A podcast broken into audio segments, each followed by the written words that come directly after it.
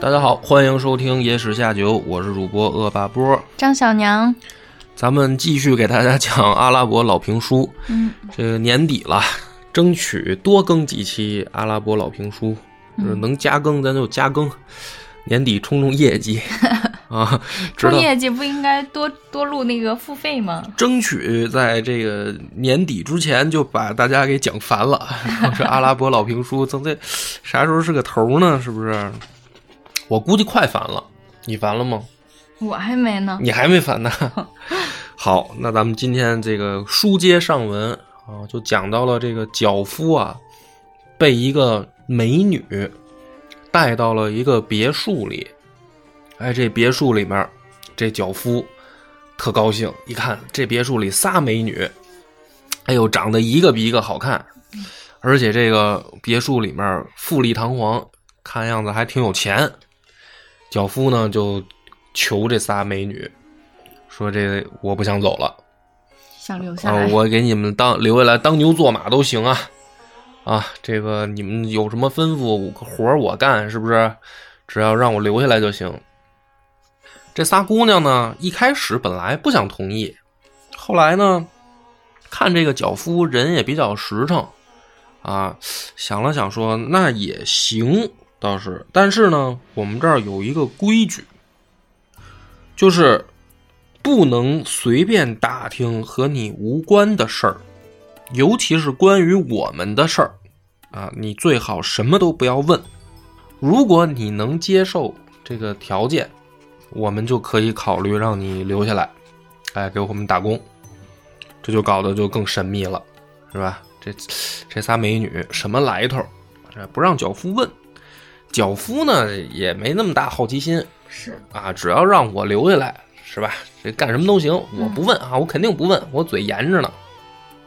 于是呢，脚夫留下来以后呢，这仨美女就跟他一块儿喝酒，啊，就是聊天儿，熟的挺快、啊，熟的很快啊。这里面还有一些成人的描写，啊，就是这个喝酒高兴了以后，这仨姑娘就脱衣服，啊，脱衣服还问说：“你看这是什么？”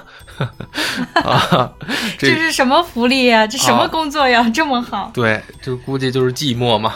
啊，你看这是什么？然后这个脚夫说：“这是啊，这是滴滴打打低音，就是我念出来也没用，肯定得逼掉。”然后这个脚夫也都脱光了，说：“你看这是什么？摆一个大字，摆一个太字。你看这是什么啊？”这个四个人聊得很开心。哎呀，这个吃吃喝喝呢，就到晚上了。到晚上的时候呢，哎，又有人敲门。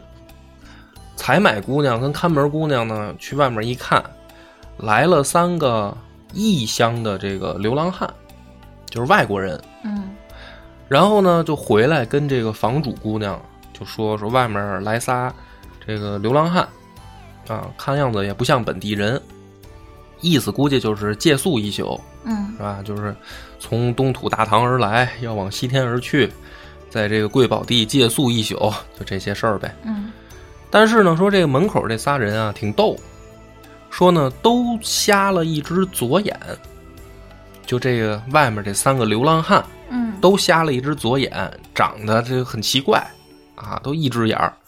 说咱们接待吗？让他们进来吗？这个房主姑娘想了想说，把这个咱们家的规矩先讲清楚啊，就是他们家这门上就写着，写着什么呢？说莫谈与你无关之事，以免听到不悦之言。就是你进了这屋子，别瞎打听。哎，这你这个姑娘，你们家干嘛的呀？是吧？几口人啊？结婚没有啊？什么工作呀？就有这好打听的嗯啊。张哥碰着过没有？有没有这好打听的？没有，没有是吧？嗯，不敢跟我打听，嗯一个白眼儿给他翻过去。我跟大家就是说，就是说这个故事告诉我们啊，没事儿别瞎打听，招人烦啊。这个门口这仨呢也欣然同意，就是说，哎，这个我们仨嘴严实，我们什么都不问啊，我们就是来你这儿借宿一宿，嗯天亮我们就走。哎，行，这给这哥仨也迎进来了。晚上啊，没事儿干就还是喝酒啊，这七个人，四男三女，就交杯换盏。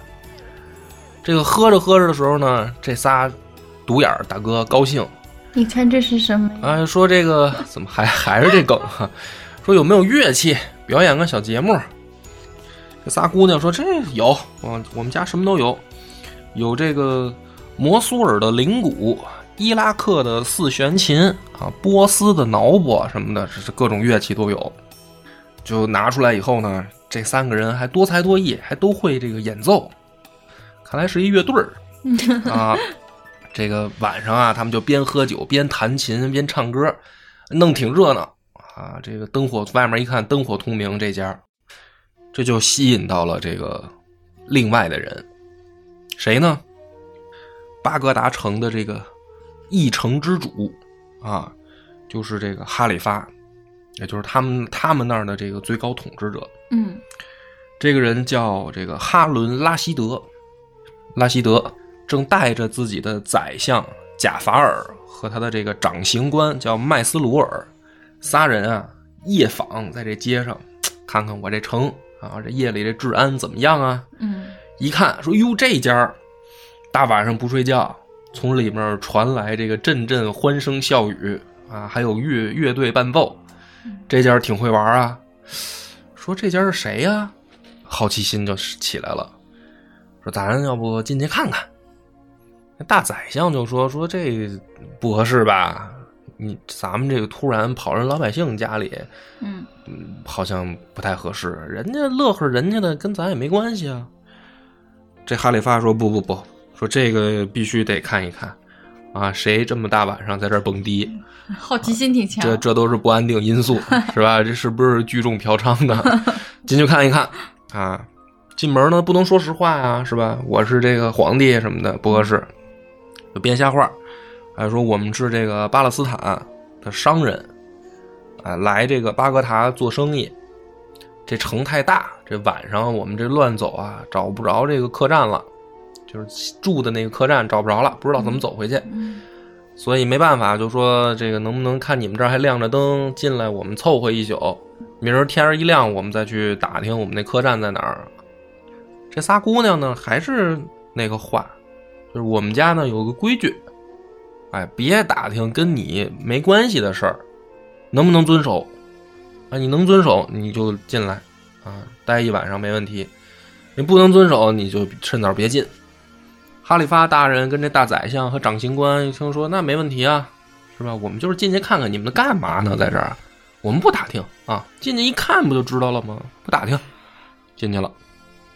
哎，这一共就是什么呢？这个七个男的，三个女的，就在这儿喝酒，还高兴聊天儿聊天过程当中呢，这个七个男的互相也就发现了，都是头一回来，嗯啊，就是大伙儿都是头一回来嘛。这个时候呢，这个夜呀就越来越深了。哎，突然呢，这个房主姑娘说：“呃，我们姐儿仨啊，这个每天晚上都有个必须要做的事儿。你们呢，这个先在这儿待着，啊，我们去得有个事儿要做。”于是呢，这姐儿仨就起来，去旁边那屋，还有一个这个密室，把这密室门打开，牵出来两条黑狗。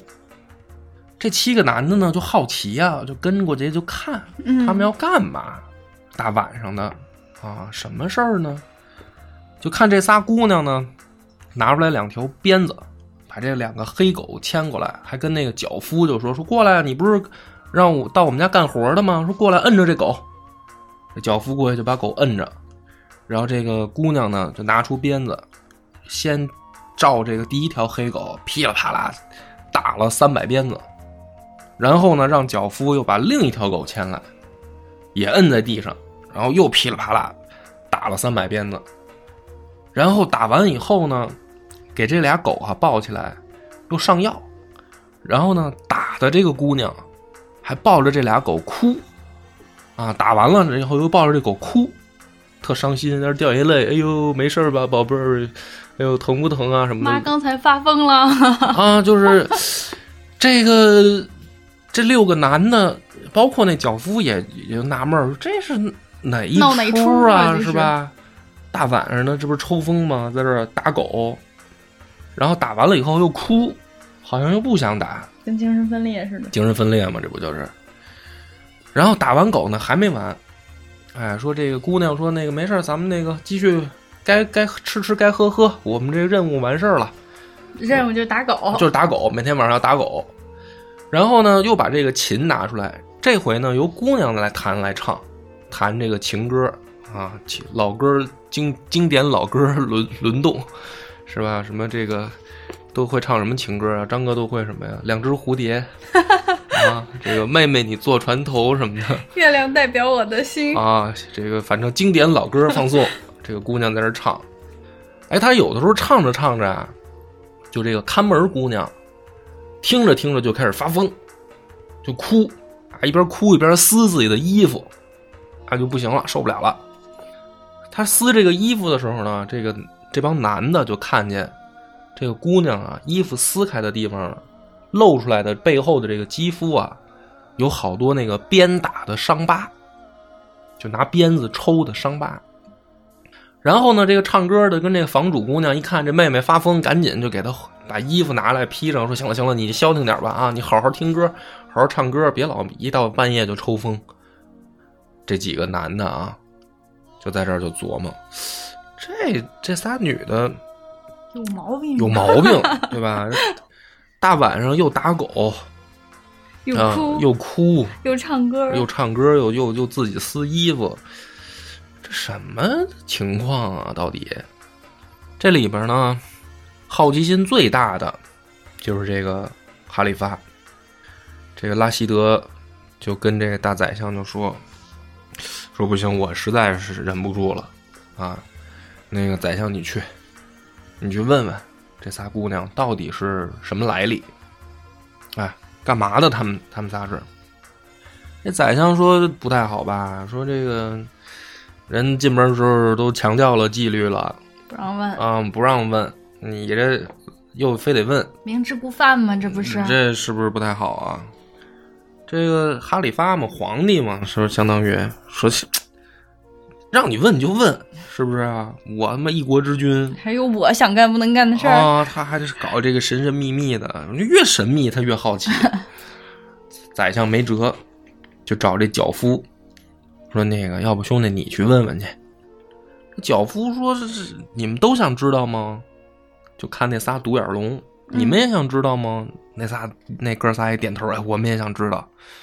那脚夫说：“那也行，那这个我替大家这个这个担个风险，我坏个规矩，我替大家坏个规矩，我去问问去吧。”就把这个姑娘们叫来了。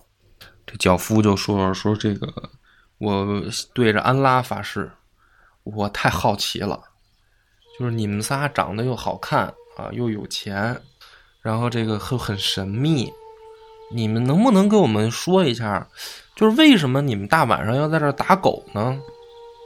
就这个行为到底是有什么意义呢？”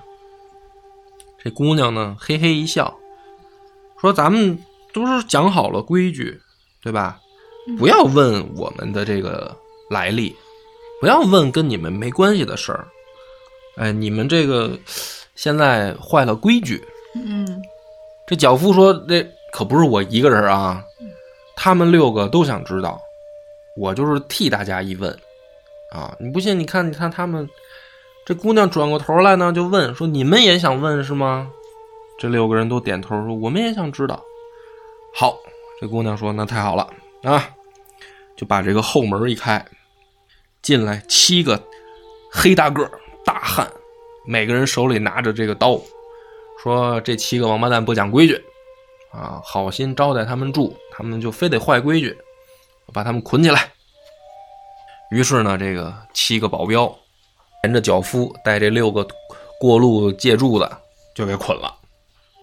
捆了以后呢，这仨姑娘就说：“说你们也不守规矩啊！现在呢，给你们一个机会，你们说说你们的这个身世来历。你们要是说不清楚，我们就把你们杀了，让你们非得打听我们，谁知道你们什么来路啊？对吧？嗯，呃，你们要说得清楚，跟我们没什么关系的话，我们就放你们走。于是呢，这个就从脚夫就开始就自报家门吧，你是谁，干嘛的？脚夫呢很简单，就是我就是这个在市场上替人家跑腿儿的，我也没什么来历，这不是就替你们买菜被带过来，我就想留下给你们干活啊。看来你们挺有钱，我也没什么别的事儿。这仨姑娘互相看看，说应该是实话。嗯，这看这样儿就就是挺简单对。啊，就是一个跑腿儿的，嗯这挺简单。说行了，你滚，你滚吧，啊，以后别再来了。脚夫说我不走，好不容易找到工作了，这么欢乐。呃，工作倒是其次的，主要是我想听听他们的故事 啊，就是这这哥六个还没讲呢，对不对啊？尤其是这仨独眼龙，嗯这仨长得怪模怪样的人，他们也挺逗的。于是呢，这仨姑娘也说说这仨独眼龙是有点奇怪，你们讲讲吧。这个第一个独眼龙站起来，就说了说这个那好吧，既然气氛烘托到这儿了，我就给大家讲讲我这个悲惨的身世吧。我们三个人，就这三个瞎眼的人啊，说我们仨互相不认识，我们也是今天在街头碰上的，啊，一看呢，咱们仨有缘，你看都是瞎了左眼，这很有缘分，是不是？于是我们三个就准备结伴而行。我们来到这个巴格达的目的啊，就是来见哈里发，就是来见这个巴格达城主。嗯我们有这个身上的这个悲惨经历想告诉他。这不是这个晚上也不认路啊，嗯就是说命运把我们带到了你的门前。所以呢，说这个第一个独眼龙说，那我既然是吧，这个到这儿我就先讲讲我的这个悲惨的命运，你们听一听。说我本来呢是一位王子，我爸呢还有一个弟弟，就是我叔叔。等于这个我这个爸爸跟叔叔呢，分别担任两个国家的国王，就是离得都不远，相当于两个城市的这个国王嘛。我呢，这个还有一个堂弟，就是我叔叔也有一个儿子，他那儿子跟我是同一天生日，所以我们两家呢关系还不错。一般过每隔几年呢，我就会去叔叔的那个城市去看看他，哎，走走亲戚。说有一天啊，我长大成人以后，有一天啊，我就去准备找我叔叔去看望他，去他的城市。叔叔呢正好不在，出去打猎去了。我这堂弟在，堂弟呢就陪我喝酒聊天就是拉拉家常。聊着聊着呢，我这堂弟就说啊，说他有一个心里面有个计划想执行，但是呢还缺一个帮手。就心想着说：“这个堂哥，你能不能帮帮我？啊，咱们哥俩就不见外了。你要是愿意帮我执行这个计划呢，啊，了却我一桩心愿。”嗯这个王子呢就说：“说那你都说到这儿了，你说说吧，什么事儿啊？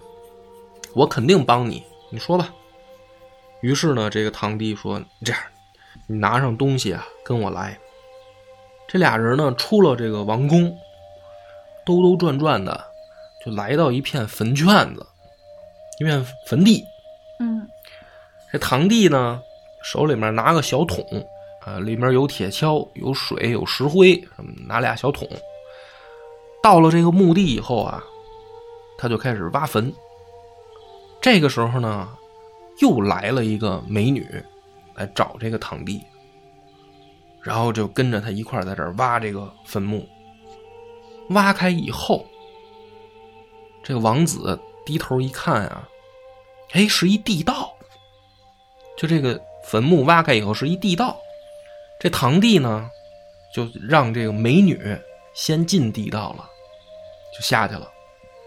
然后呢，他转头跟他这个堂哥，就这王子就说：“说我啊，一会儿下去以后。”你就拿我带来的这个水和石灰，把这个土啊都盖上，然后把这个墓地恢复原样，就好像没挖开过一样。然后你呢就走你的，但是呢跟谁都别说，替我保守秘密。这就是我的这个需要你帮忙的事儿。这王子呢当时一想都答应人家了，那就办呗。就等他这个堂弟。也下到这个地道里以后，他就把这个土给盖上，然后拿水和石灰，又把这个地面给填平了，然后他就回他叔叔的这个王宫了。回去以后呢，这王子就想，这事儿不对呀、这我给他等于埋地下了，然后还不能跟别人说，这挺神秘的呀。他为什么要去地下呢？对吧？而且这事儿该不该告诉叔叔呢？第二天，这王子醒了以后啊，就越想越不对劲，说我这堂弟这是弄什么事儿呢呀？是吧？这地道通向哪儿啊？啊，他从这儿下去了，那另一边他是从哪儿出去吗？还是怎么个情况啊？他是不是带着这姑娘私奔啊？还是怎么着的？他说也没必要啊，他也没结婚，他也没成亲呢，他要看上谁了就就娶了就完了娶了。就完了呗，这是弄哪一出呢？所以白天呢，这王子就又回到那个墓地。可是呢，因为他晚上来啊，灯光昏暗，再加上是他堂弟领道儿，哎，就给他带到那儿干活，干完以后稀里糊涂的，他也摸着黑就回去了。白天一来呢，可能也确实他昨天晚上这活儿干太好了，他找不着那地道入口了。他说：“我昨天晚上挖的是哪个坟啊？我也想不起来了，也没辙。回这王宫没待几天，说我出来日子也不短了，嗯我也得回家了呀，就得回我自己的那个国家呀。于是呢，他就出发了。刚到这个城门口，出来一帮士兵，哎，就给他围了，然后就给他抓起来了。抓起来以后，他就慌了，说：“怎么回事？我是王子，你们不认识我吗？”这帮给他抓起来的人呢，里面有一个是他这个国王的老仆人，就跟他说实话了，说这殿下啊，完蛋了，说这宰相啊带着部队造反了，啊，给你爸呀已经杀了，就等着你回来呢。现在呢，这你这属于自投罗网，嗯这可惨了。这王子一想说坏了坏了，说我跟这个宰相有仇，有什么仇呢？说我这小时候啊就喜欢玩弹弓子，啊做个弹弓子打你们家玻璃。有一回啊，我在这房顶上正崩鸟呢，打鸟，这没想到啊，这鸟它正好落在宰相他们家这屋檐上，我呢这手里面也没准头，这一石子儿就飞到这宰相左眼上了，就给宰相等于给打瞎了。这宰相呢，他也没没辙，是吧？我是王子啊，他被我打瞎一只眼睛呢，只能忍气吞声。但是呢，我心里知道，打那会儿就结了仇了，早晚得报仇。早晚这宰相得找我麻烦。这现在好了，他这造反了，这我落他手里能有好吗？王子想到这儿，就被这个士兵啊捆到这宰相面前了。宰相就坏笑看着他，小贼啊，今天你犯我手里了吧？这王子呢，赶紧求饶，说：“哎呦，说当年我也不是故意的呀，年少不懂事，啊，我这也不是故意要弄瞎你一只眼，你现在这，是吧？你别别报复我呀！这宰相说你不是故意的，但我今天就得顾个意啊！什么就你不是故意的就不用负责了吗？对不对？道歉有用，要警察干什么？今天我就他妈得把这仇报了。说完了以后，一手指头就杵进这个王子的左眼里，我天，就给他真狠！处下了。杵瞎以后还不算完，我，就把这个刽子手叫来，说把这个王八蛋拉到城外剁了喂狗，要他的命。这刽子手呢，哎，就把这个拎着王子捆好了以后呢，就往城外就去了。到了城外以后呢，这王子就哭啊，就求你饶我一命吧，是吧？我爸当年对你们也不错呀。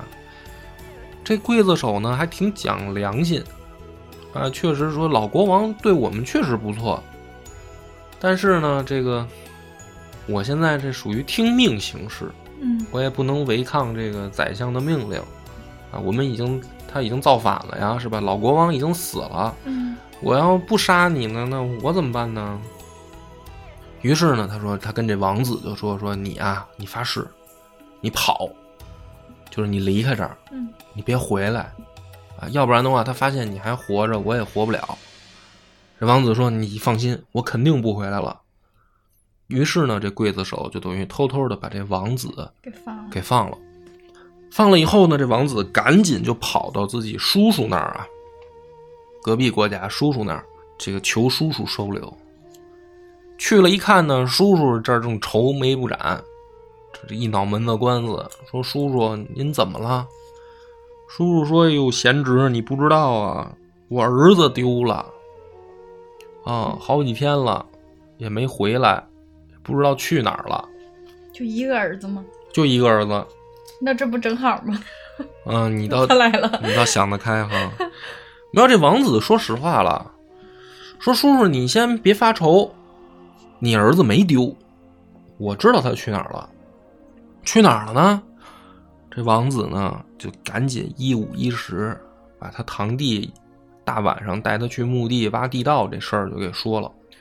他叔叔说那就别说别的了，赶紧带我去看呀，这地道在哪儿啊？于是呢，这爷儿俩啊又来到那片坟圈子，说：“叔叔，我确实想不起来到底是哪一个了。”叔叔说：“你仔细看，这也不是什么难事儿，对吧？实在不行，咱就把这片全挖开。”于是呢，这王子说：“你行，我好好想想啊。”一番辨认一下呢，哎，还真找到了那天晚上这个挖开的那个坟，说好像就是这个。他叔叔说：“那就。”别磨蹭了，干活吧，就又把这坟这个地道入口给挖开了。嗯，挖开以后呢，爷儿俩就往下走。下去一看啊，哎，竟然是一个密室。这下面是一个小地下室，地下室里面呢，空间还挺大，而且应有尽有。这两边摆着吃的、喝的、什么的、用的都有。这地下室这个正中间啊。是一座大床，这俩人过去以后呢，就绕到这个床边掀开帘一看，就看见床上躺着两具这个已经烧焦的干尸，抱在一块儿。这叔叔一看到这儿啊，顿时火冒三丈，就生气了，先朝这个干尸吐了一口唾沫，说：“呸！说臭小子啊！”说安拉这个这辈子惩罚完你，下辈子还得惩罚你，怎么了？他就是啊。说到这儿呢，还要脱鞋，脱鞋要要拿鞋底子抽这个干尸。这王子在旁边就看着就愣了，说这是啥意思啊？说这就赶紧就把这叔叔拦住，说你先别动气啊，怎么回事啊？你这见着就就就这么着急？说我这堂弟呢？他这叔叔说这床上这个就是你堂弟，他怎么回事呢？我跟你说啊，我这一看我就明白了，他呀有一个同父异母的妹妹，这俩人呢从小就一块长大。开始呢我还觉得没什么，后来就发现这两个人不对劲。但是这个属于同父异母异母，这这不乱伦？这就乱伦啊！嗯，这肯定不行啊！我就把他俩啊给给分开了，就不让他俩再见面了，要不然呢？这属于皇家丑闻，他们俩要乱伦的话嘛，说出去这个皇室威严扫地，这不行。于是呢，这个这小子，我现在明白了，他等于就跟这姑娘来这儿挖这个地下室，偷情了，偷情来了。好，为什么现在烧焦了呀？这安拉是不允许这种事儿发生的，就神是绝对不允许的，所以这是安拉的怒火。就把他们俩给烧焦了，就这辈子的惩罚算是结束了，死了吗？人都，但是下辈子的惩罚还等着他。安拉这监测预警机制是够有效的，是啊，分分钟就发现了。这个王子听到这儿呢，也明白了，说：“哎呦，叔叔，说那您消消气儿吧，说这堂弟忒不懂事儿了。嗯，说要不您看我爹也死了，你儿子也死了。”咱俩凑合凑合过得了，咱就凑合凑合呗，一块过呗。叔叔说：“那也没什么别的办法了呀，是吧？这国家得往下传啊。嗯，我这儿子不争气，说大侄子，以后咱们就父子相称吧，是不是？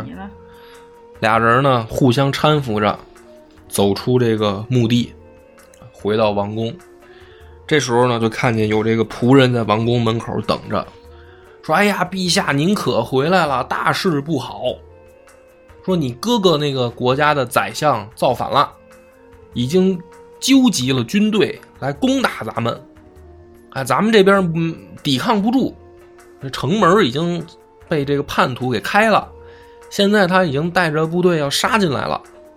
说这个您赶紧跑吧。”这国王一想说：“完了，这肯定是完蛋了。”这王子也着急了。这王子说：“我可不能让他们看见我啊！他们跟我有仇，他认识我呀，我得赶紧跑。”于是呢，这个王子二话不说就乔装打扮就先跑了。后来他过哥，他就是他叔叔这个国家也被宰相给霸占了。这个王子呢，等于就在这种情况下瞎了一只眼。就流落街头嘛，那他唯一想的呢，就是说我得去巴格达，哎，我得找这个万邦之主，我得找哈里发说理，主持公道，我得找哈里发说说我这个悲惨遭遇，说所以呢，我这个今天来到了巴格达城，哎，在街头遇到了这个另外两个独眼龙，我们三个觉得这个很缘分很有缘分，哎，所以今天晚上我们又是命运安排我们来到这儿，说你这个。这就是我的这个过往。这仨姑娘一听说，哎呦，够惨，够惨的，这个，这这比我们惨。这个，说算了，这个我们就不追究你的这个破坏规矩的事儿了。你走吧，我们饶你一命。然后呢，这个独眼王子说：“说我不走，我想听另外，我还想听他俩的 故事。”于是呢，这个时候，第二个独眼龙就站起来了。说啊，你看这个气氛烘托到这儿了，嗯，是不是？那我就也给大家讲讲我的来历吧，讲讲自己精彩纷呈的人生。对，但是在第二个独眼龙讲自己的这个身世之前啊，我们先采访一下张哥。张哥听了第一个故事有什么感觉没有？哎，就是你觉得这个第一个故事讲的是这这故事，他他要说一什么事儿呢？这个故事就是告诉你。不要乱伦，就完了。乱伦会被安拉的怒火给烧死。哎呦，行。不要随便的去打别人家的玻璃，会被记仇。嗯，这个张哥总结的还是蛮到位的嘛。可以，可以啊。因为什么呢？我问，我没讲完这个故事，我问你一下，是我觉得啊，这个是得都讲完了，你得拼到一块儿看。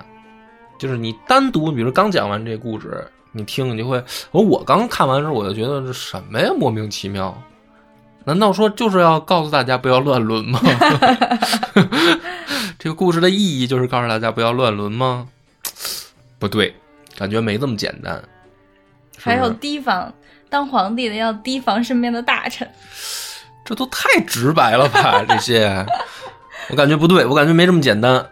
再再听，那波哥讲一个深层次的含义。不是你再听第二个。